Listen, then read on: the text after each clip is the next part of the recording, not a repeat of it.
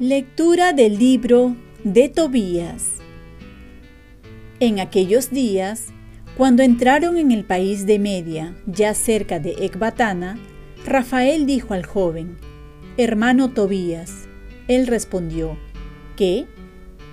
Y él le contestó, Pasaremos esta noche en casa de Raguel.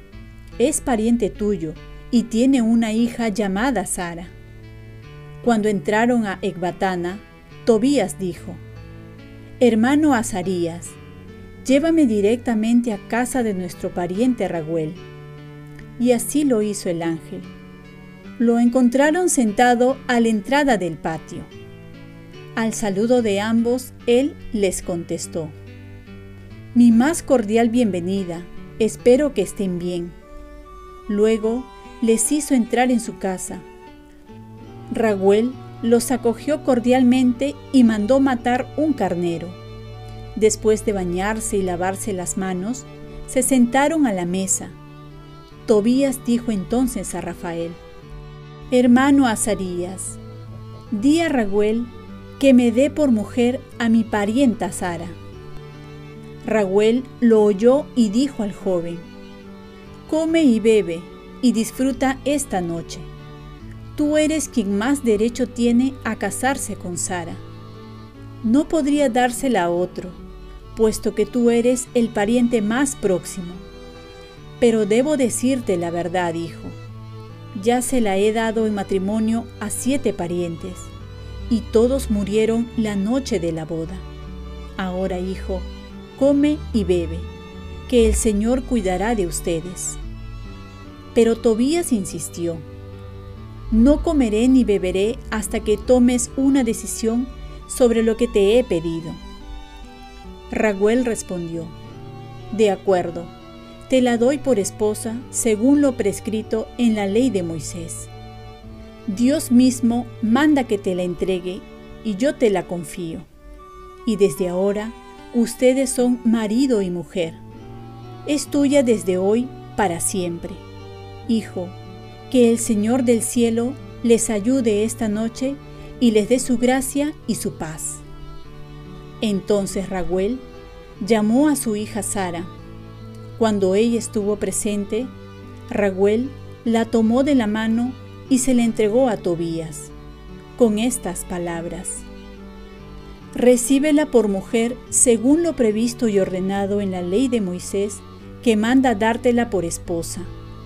Tómala llévala sana y salva a la casa de tu Padre. Que el Dios del cielo les conserve en paz y prosperidad. Luego, llamó a la madre, mandó traer una hoja de papel y escribió el acta del matrimonio. Sara es entregada por mujer a Tobías según lo prescribió la ley de Moisés. Después de esto, empezaron a cenar. Raguel llamó a su mujer Etna y le dijo, Mujer, prepara la otra habitación para Sara. Así lo hizo Etna, y llevó allí a su hija, pero no pudo evitar el llanto. Luego, secándose las lágrimas, le dijo, Ánimo, hija, que el Dios del cielo cambie tu tristeza en gozo. Ánimo, hija. Y se retiró. Cuando Raguel y Edna salieron, cerraron la puerta de la habitación. Tobías se levantó de la cama y dijo a Sara, Mujer, levántate, vamos a rezar, pidiendo a nuestro Señor que tenga misericordia de nosotros y nos proteja. Se levantó y empezaron a rezar pidiendo la protección del Señor. Tobías oró así. Bendito seas, Dios de nuestros padres, y bendito tu nombre por siempre. Que por siempre te alaben los cielos y todas tus criaturas. Tú creaste a Adán y le diste a Eva, su mujer, como ayuda y apoyo. De ellos nació la estirpe humana. Tú dijiste, no es bueno que el hombre esté solo, hagámosle una ayuda semejante a Él. Al casarme ahora con esta mujer, no lo hago por impuro deseo, sino con la mejor intención. Ten misericordia de nosotros y haz que lleguemos juntos a la vejez.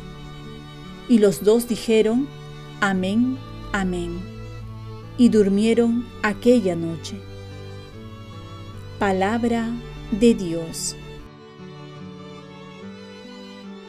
Salmo responsorial. Dichosos los que temen al Señor. Dichoso el que teme al Señor y sigue sus caminos. Comerás del fruto de tu trabajo. Serás dichoso, te irá bien. Dichosos los que temen al Señor. Tu mujer como parra fecunda en medio de tu casa, tus hijos como renuevos de olivo alrededor de tu mesa. Dichosos los que temen al Señor. Esta es la bendición del hombre que teme al Señor. Que el Señor te bendiga desde Sión. Que veas la prosperidad de Jerusalén todos los días de tu vida. Dichosos los que temen al Señor. Lectura del Santo Evangelio según San Marcos. En aquel tiempo, un escriba se acercó a Jesús y le preguntó, ¿cuál es el primero de todos los mandamientos?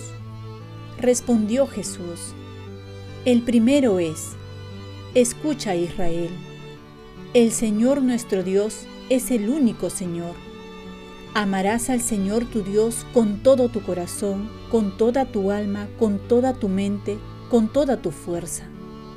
El segundo es este. Amarás a tu prójimo como a ti mismo. No hay mandamiento mayor que estos. El escriba replicó, Muy bien, maestro, es verdad lo que has dicho, que el Señor es uno solo y no hay otro fuera de él y amarlo con todo el corazón, con todo el entendimiento y con toda la fuerza, y amar al prójimo como a uno mismo, vale más que todos los holocaustos y sacrificios. Jesús, viendo que había respondido sensatamente, le dijo, No estás lejos del reino de Dios. Y nadie se atrevió a hacerle más preguntas. Palabra del Señor. paz y bien. No solo es amar, sino amar al 100%. ¿Qué debo hacer? Se puede resumir en una sola palabra, amar. ¿A quién? A Dios y al prójimo. ¿Y cómo hacerlo? Con todo tu corazón, con toda tu alma y con toda tu mente. Más claro no puede ser. San Juan va a decir, el que no ama está muerto.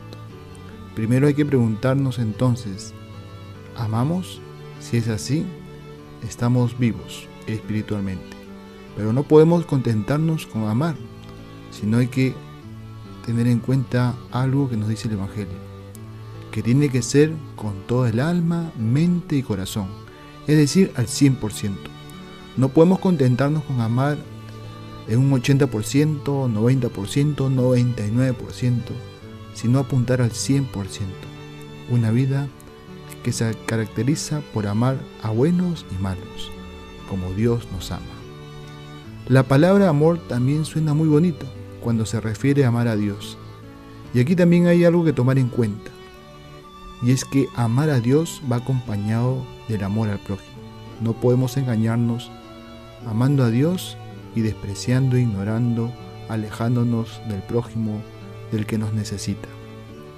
Como dice el termómetro del amor a Dios es el amor al prójimo. Al final del Evangelio, el fariseo va a acertar y comprender lo que Jesús quiso decir. Así como nosotros estamos convencidos que debemos amar para ser felices, y esto vale más que todos los títulos, éxitos, realizaciones, metas que hayamos podido obtener, Jesús termina diciendo, no estás lejos del reino de Dios. Es un paso, El saber reconocer, comprender que necesitamos amar es bueno. Y estamos cerca del reino de los cielos. Pero esto no es todo, falta algo más. El otro paso es hacerlo realidad para vivir en el reino de Dios. Por ello, necesitamos de la gracia de Dios. Oremos, Virgen María, por tu intercesión, que Dios me conceda la gracia de amar como Jesús nos enseñó a amar. Ofrezcamos nuestro día. Dios Padre nuestro, yo te ofrezco toda mi jornada en unión con el corazón de tu Hijo Jesucristo, que siga ofreciéndose a ti en Eucaristía para la salvación del mundo. Que el Espíritu Santo sea mi guía y mi fuerza en este día, para ser testigo de tu amor. Con María, la Madre del Señor y de la Iglesia, te pido por las intenciones del Papa. Con San José Obrero te encomiendo mi trabajo y mis actividades de hoy, para que se haga en mí tu voluntad. Y la bendición de Dios Todopoderoso, Padre, Hijo y Espíritu Santo descienda sobre ti. Cuenta con mis oraciones, que yo cuento con las tuyas, y que tengas un santo día.